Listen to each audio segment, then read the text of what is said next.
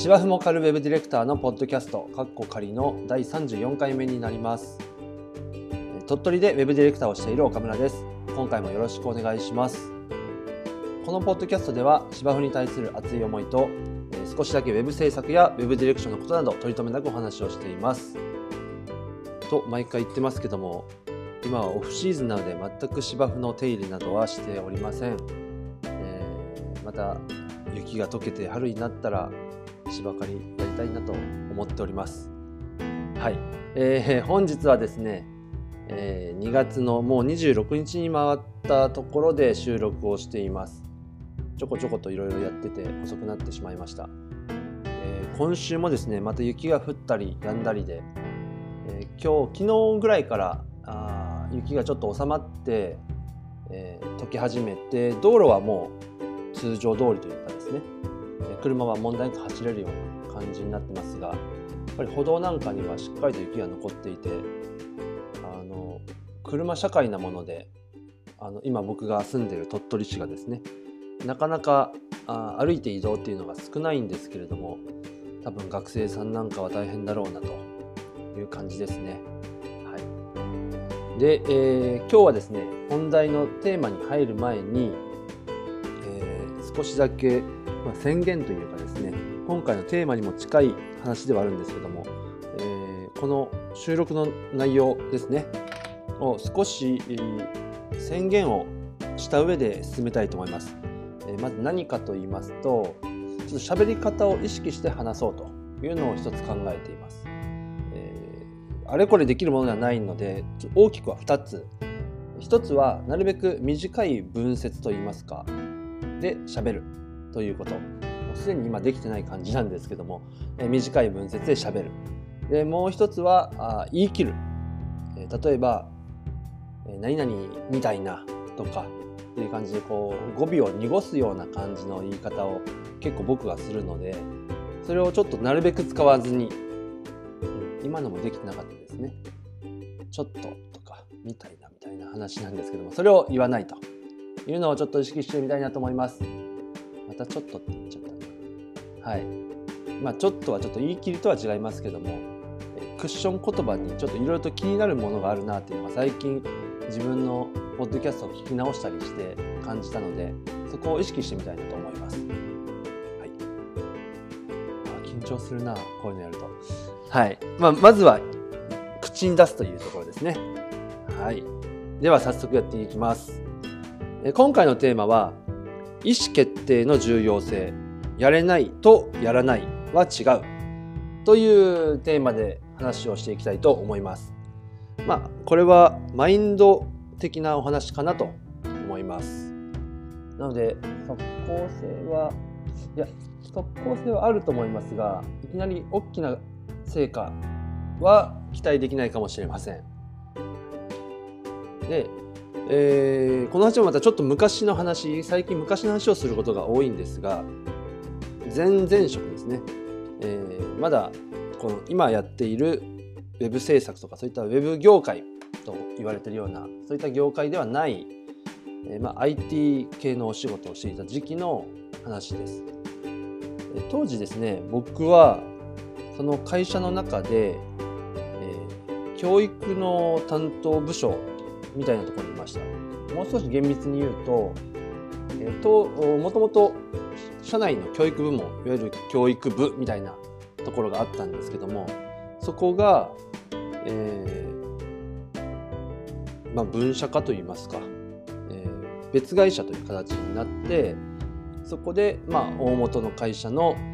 社内教育社内研修みたいなことを、まあ、一手に引き受ける、まあ、まあ、ある種あれですねあの税金対策とも言えると思いますけども、まあ、そういった形で、えー、同じグループ会社同士で、まあ、お金の流れがあったという感じでその教育部門に所属していた時期がありました。実際には僕がその会社を退職するまでの間の4年かな5年ぐらいですかね、えー、そこで働いてました、まあ、でも実際にはですね別会社といっても、えー、オフィスとしてはあ同じ会社あ元の親会社といいますかグループ会社と一緒に同じオフィスに入っていてそのワンフロアを使ってそこで働いてたという形です。でそこで何してたかというと主には社内教育ですね、えー、年間の教育カリキュラムを作成したりだとか、え、それも社員ごとの社員の社歴といいますかね、え、新入社員だとか中堅社員だとかベテラン社員だとかたくさん、属性がありますけどもそれぞれに合わせた、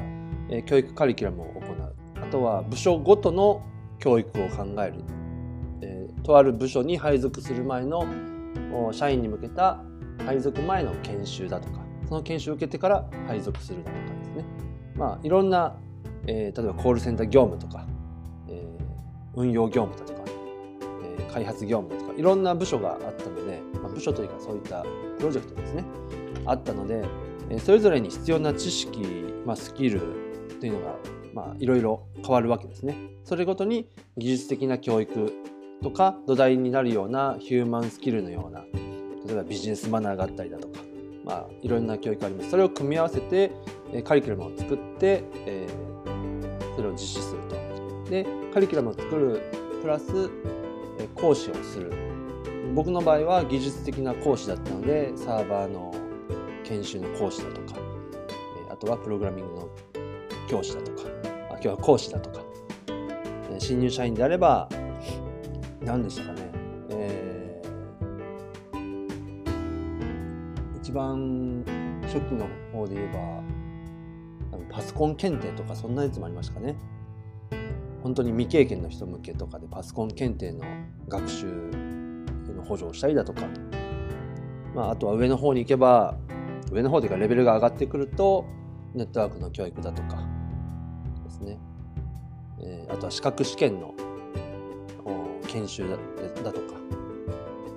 基本情報とか応用情報とか。応用情報持ってなかったんですけど。だとか。あとは何ですかねああとは MCP とかマイクロソフトの研あの試験ですねとか。いろいろあるわけです、まあ、そういったものを講師をやったりだとか、えー、そのための教材を作ったりとか。えスライドを作るのもそうですし、えー、何でしょうか実力試験みたいなものの試験のテストを作ったりだとか、まあ、いろいろやってたわけですね。で、えー、そこで、まあ、行っていた研修の一つカリキュラムの一つに、MG 研修っていうのがあったんですよ。でこれはあの外部のから、えーまあ、購入する教材を使ってやる研修で多分いろいろとインターネットで調べれば出てくると思います。ただこれ商標の関係か似たような名前のやつが今いっぱい出てるようなので、まあ、大体同じことを指してるんですけどももともと多分ソニーの社内研修で開発されたものでそれが、えー、社外向けに発売というかされるようになったものでで、えー、その当時いた会社の、まあ、営業部門にいた僕の本当に一回り二回りぐらい上のあの本当に大先輩というかですね、まあ、一時期一時期は上司だったりもしたんですけどもの方がその社内インストラクターの資格を持っていてこれがまた言い切ってないな。すいません。えっ、ー、とインストラクターの資格を持ってました。でこのインストラクターの資格を取るのも結構な研修費用が必要だったらしいんですけどうん十万とかそんなレベルですね。でその方がいれば、まあ、社内でもできるということで、えー、じゃあその MG 研修これは正しく言うとマネジメント研修だったと思うんですけどもの略ですね。で、えー、経営者の育成のための研修のような形です、まあ、かといってこの研修を受けると必然的に経営者になるかというとそういうわけではないんですが、まあ、経営者の視点を持つだとか、まあ、いろんな要素ですね目的のためにこのカリキュラムを取り入れていたんですけれども、えー、これは結構面白くてゲームとしても面白くて、えー、簡単に言うとどんなものかっていうとですね、えー、イメージしてもらえればと思いますが、まあ、ボードゲームみたいなものです。えー、一つのタクで4人とか6人ぐらいで、まあ、言ってしまえば遊ぶゲームなんですけども。で、えー、盤面の上には各日本の地域が確かラベリングされてるんです。東京とか、えー、札幌とか博多とかもあったかな。いくつかあるんですよ。市場みたいなんですね。で、えー、各自が最初の予算が決まっていて同じ金額の予算が決まっていてで、えー、順番に時計回りとか半時計回りかで、えー、自分のターンが回ってきてでそれをぐるぐる回していくんですけども自分のターンが来た時に、えー、必ず何か一つアクションを起こすという仕組みです。えー、でこのゲームの舞台は舞台というか設定というかですねは、えーまあ、製造業が大体イメージされるような設定になっていて、えー、簡単に言うと市場から材料を買。でえー、っと市場ごとに多分その材料の値段も違うんですよ地域によって。でその買い買ってきた材料を会社にまあ蓄えて倉庫に置いておいてでその買うのも一つのターンで1回の行動なんですね。でまたは買ってきた材料があればそれを製造する商品に変換するみたいなことができます。これも一つのアクションです。で、えー材料から商品なんですね。で商品になったものは、えー、自分のところの店舗みたいなところに置けると。で商品があればこれを市場に対して売るっていうことができるんですよ。これも1個のアクションです。で売る場所はさっき買ってきた材料がある各市場東京とか札幌とかにそれぞれ売れるんですけども市場ごとに販売できる価格の価格帯みたいなものが決まっていてえあとは売れる数も決まってるんですよ。売れる数の上限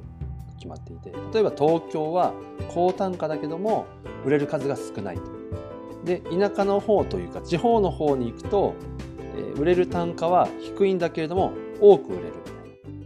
でそうすると商品だったものが今度は市場の中で今度材料にまあ本来はないんですけどもリアルではないんですけども今度は材料になる。でそれをまた買ってくる。製造する。売るっていうのをずっとぐるぐる繰り返すと。でその時に作ったら作った時にも製造コストがかかるのでそれを資金繰り表みたいな紙のシートにいくら何個単価いくらで製造みたいな風にしてどんどん、まあ、お金が減っていくわけですね。で売ったらどこどこに単価いくらで何個売った、うん、ここにはいくらで売ったっていうのを、えー、書いていって利益が出ていく売り上げが上がっていくと。でそれをぐるぐるぐるぐる回してこれ時間制なんですけれども、えー、1回のゲームで30分とかですかね。やって時間が来たらそこでストップします。でストップしたら、え、さっきの資金繰り表をチェックして、えー、計算間違いとかないかチェックしてで今度はそれを会計表っていうのがあるんですけどもマトリックス会計とか言ったかな。その専用のというか独自の会計システムというものを使ってあシステム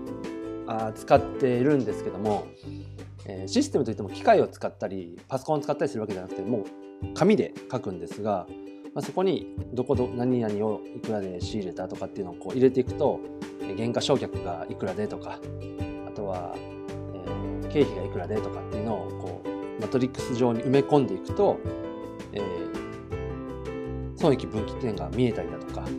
あとは利益があったかどうかが分かったりだとか、まあ、いろんなことがこう算出されるっていう仕組みの会計表があると。でそれに書いていって、えー、で最終的にバランスシート BS とかいうやつですね、えー、別名で言うと何ですか貸借対照表とかあと PL 表表でいいのかな？PL、えー、プロフィットロスの略ですかねを作ったり、えこれは損益分岐点表でいいのかな？とかっていうのを書いてでそれができたら講師の人に見せて間違いがないかとかあチェックしてもらう。でそのスピードを競ったりっていうのもあるしあとは実際に利益が出たかどうかっていうのをチェックすると。でこれを1期2期3期ぐらい1日ほぼ 6, 6時間7時間ぐらいやるんですけども。で、え、3期で利益が出たかとかそういったことを見て要は経営的な目線とかあとは会計上の目線とかでその人が良かったか悪かったかって評価してもらうっていうのが、まあ、MG 研修ってやつなんですけどもこれ結構面白いですね。で、えー、まあ、この、うん、細かな中身はこのぐらいにしておいてですね、でそこでその講師の方僕のまあある種恩師みたいなところなんですね大先輩であり元上司であり恩師でいろんなことを教えてもらった人なんですけどもこの人から教わった一番大きな、えー、この MG 研修を通じて、えー、教わったとても大切なこととして意思決定をしなさいということをものすごく叩き込まれたんですね。はい、今回のテーマにもある意思決定と。で、えー、まあ結果的に今思えばというか、うん、この意思決定するという癖をすごくその時につけられて今もそれが生きてるなと。でこのゲーム MG 研修のこのゲームをやるにあたってはいろんなところで意思決定をする機会があるんですけれども、実際にその何かアクションを取る時には必ず最初に意思決定しますっていうふうに宣言するっていうのが一つのルールとしてあるんですよ。これ言わないとめちゃくちゃ怒られるんですねその方に講師の方に。で、えー、あこれ僕もプレイヤーとして何度も体験してるんですけどもまあまあそれで、え、いろいろと教わったわけですけれども例えば本当に小さなところで言うとゲームを始める前に、まあ、いろんな社員が参加する研修なんですけどもまず最初に自分の会社名を考えてネームプレートみたいなものにその会社名を書いて前に出しなさいと。何でもいいですよと。自由ですと。例えば僕だったら岡村産業でもいいし岡村コーポレーションでもいいし、えー、有限会社岡ちゃんでもいいんですと。でもこれ初めてやる人は結構恥ずかしがってえー、どうしようどうしようみたいな感じでなかなか筆が進まないペンが進まないんですけれどもまずここからスタートしてるんだぞということをまず最初の初めて、えー、参加する人は言われるわけです。でこれも意思決定だと。で、えー、自分で考えて自分で決めた名前だから、まあ、その会社に誇りを持ちましょうみたいな ところからスタートするんですね。はい、でそれ以外にもさっき言った材料を買うだとか商品を作るとかそれを売るとかっていうのも全部意思決定ですと。で基本的に自分のワンマン会社なんですね。で誰かと一緒に経営するんじゃなくて自分一人で経営するという形で、え買うのも売るのも作るのも、え全部自分で意思決定すると。あとは、え作るあ買う買ってくる作る販売する以外にもその単にできることとして、えー、研究開発とかっていうのもあるんですよ研究開発をするとえ多分製造するためのコストが下がるんだったか製造力が上がるとかあとは教育をしますみたいなことでそれも、えー、なんでしょうね。そのターンにできるアクションの一つなんですけども。それをすると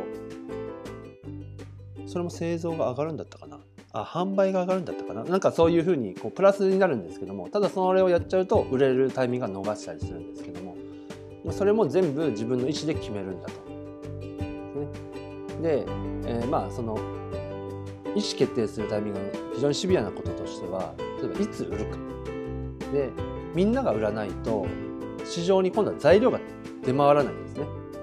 そうすると作りたい時に市場に、え、材料がないと材料買ってこれないから自分の商品を作ることもできないとか逆に作りすぎちゃうと製造コストがかかってしまって今度材料を買おうと思って買えないとかそのタイミングを見計るのも大事なんですね。で先ほど言ったように時間制なので早く決定して番を回さないとその一緒にやってるタッグ全員が止まってしまうと、えー、消化できるターンの数が少なくなっちゃうと。でいくらいっぱい材料を買って買ってきていっぱい作っても売ろうとした時に時間切れになったら意味がないんですよね一応資産としては残りますなので、えー、なるべく早い時間で意思決定してアクションするっていうのが重要になってくると。でその意思決定するっていうことの、大切なポイントとして自分で決めるということなので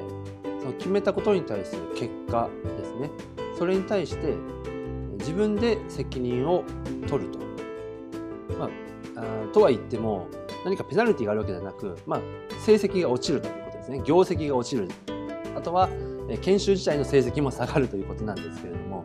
まあ、その責任は全て意思決定した自分に跳ね返ってくるということです。それをそういったことをやれる機会ってなかなか、まあ、いわゆる一般社員の時にはないんですよね。やっぱり任される仕事の責任みたいなものもあまりなかったりだとか最終的に上司がその責任を取るだとかもしミスをしたとしても自分がミスをしたとしても。もちろん、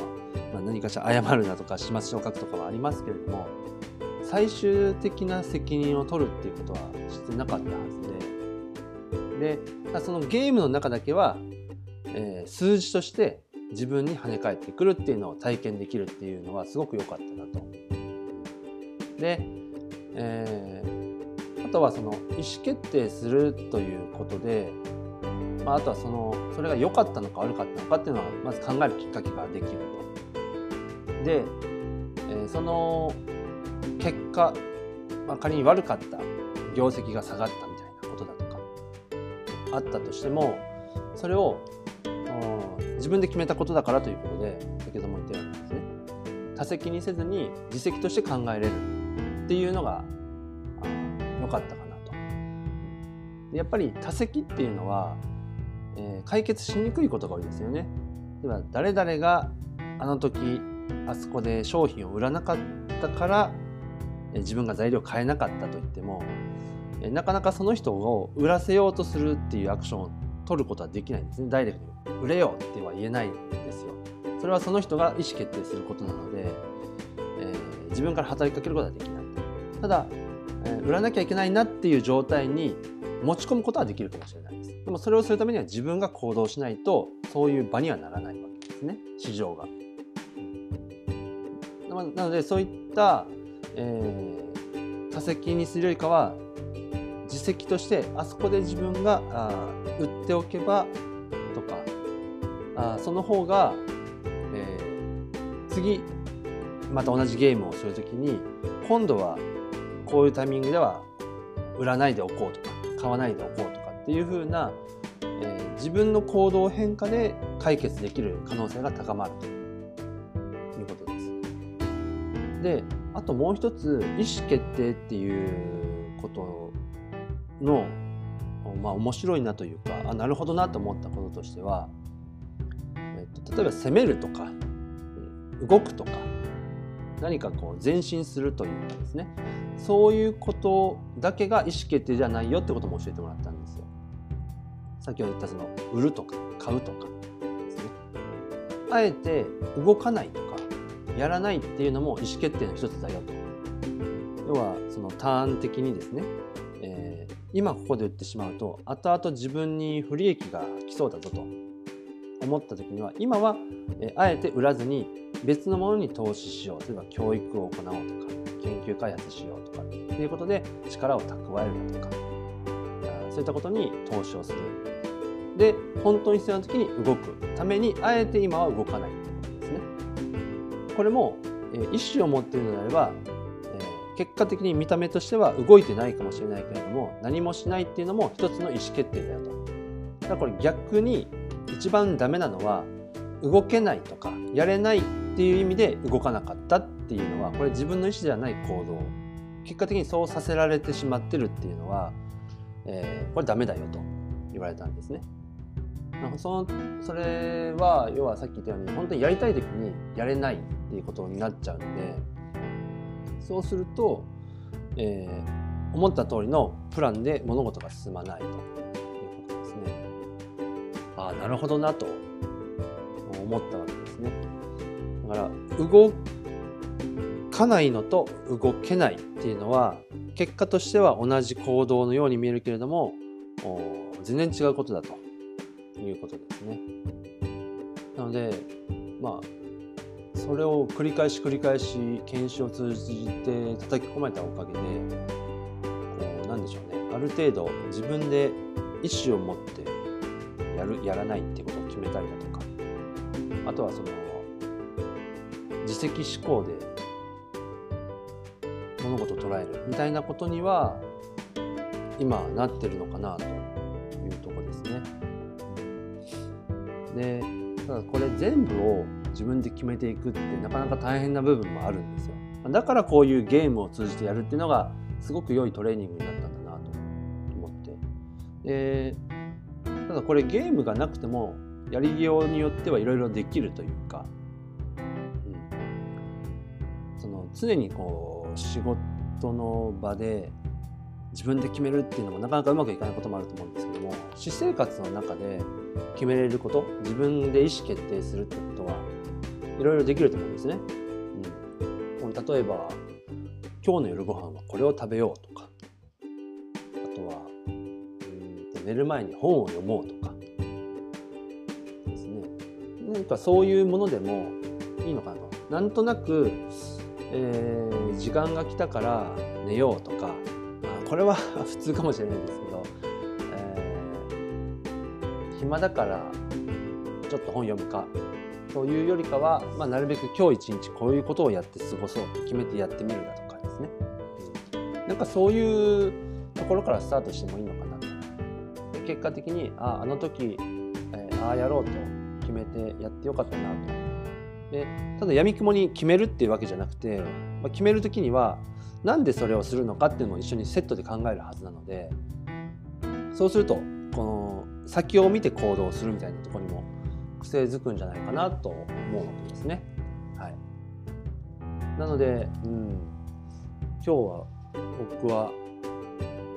帰りにラーメンを食べて帰ろうと意思決定したとしてただこの時間でやってるラーメン屋さんは多分ないはずなので